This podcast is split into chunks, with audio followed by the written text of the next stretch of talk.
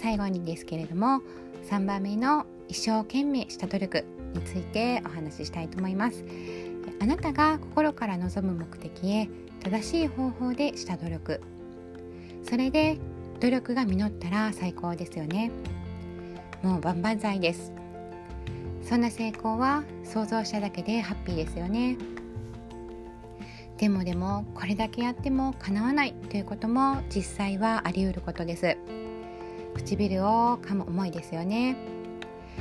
中学受験や大学受験でよくニュースになる合格発表のシーン。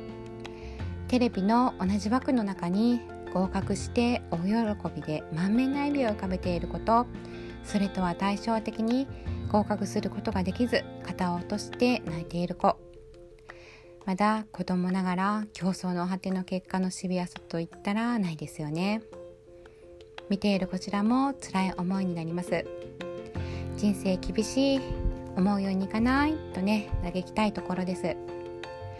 自分のことならなおさらですしそれが子供のことだったり大切な人や家族大切な仲間や子供のことだったりすると旗から見ている側も辛い思いに苛まれます。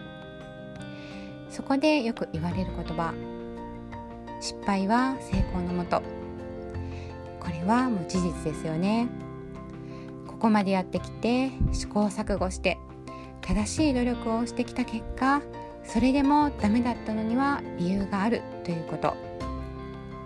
正しいと思っていた方法が間違っていたのかもしれない。努力の量が足りなかったのかもしれない。努力の成果が出せなかったのかもしれない。はたまたこれをきっかけに新たな道が見つかるかもしれない。この経験がこれからのあなたの土台になるかもしれない。この悔しさがさらなる飛躍を生み出すかもしれない。世の中の偉人は誰だってみんな失敗しています。失敗して失敗して失敗して。をたくさん繰り返した結果が成功につながり輝く姿を見せてくれている。そこに数々の努力や失敗だなんてあまり見えないところですけれどもどの偉人の話を聞いたって読んだってみんな果て果てしない努力と失敗を繰り返して結果を勝ち得ている。これってね私たちに勇気と希望を与えてくれているってことですよね。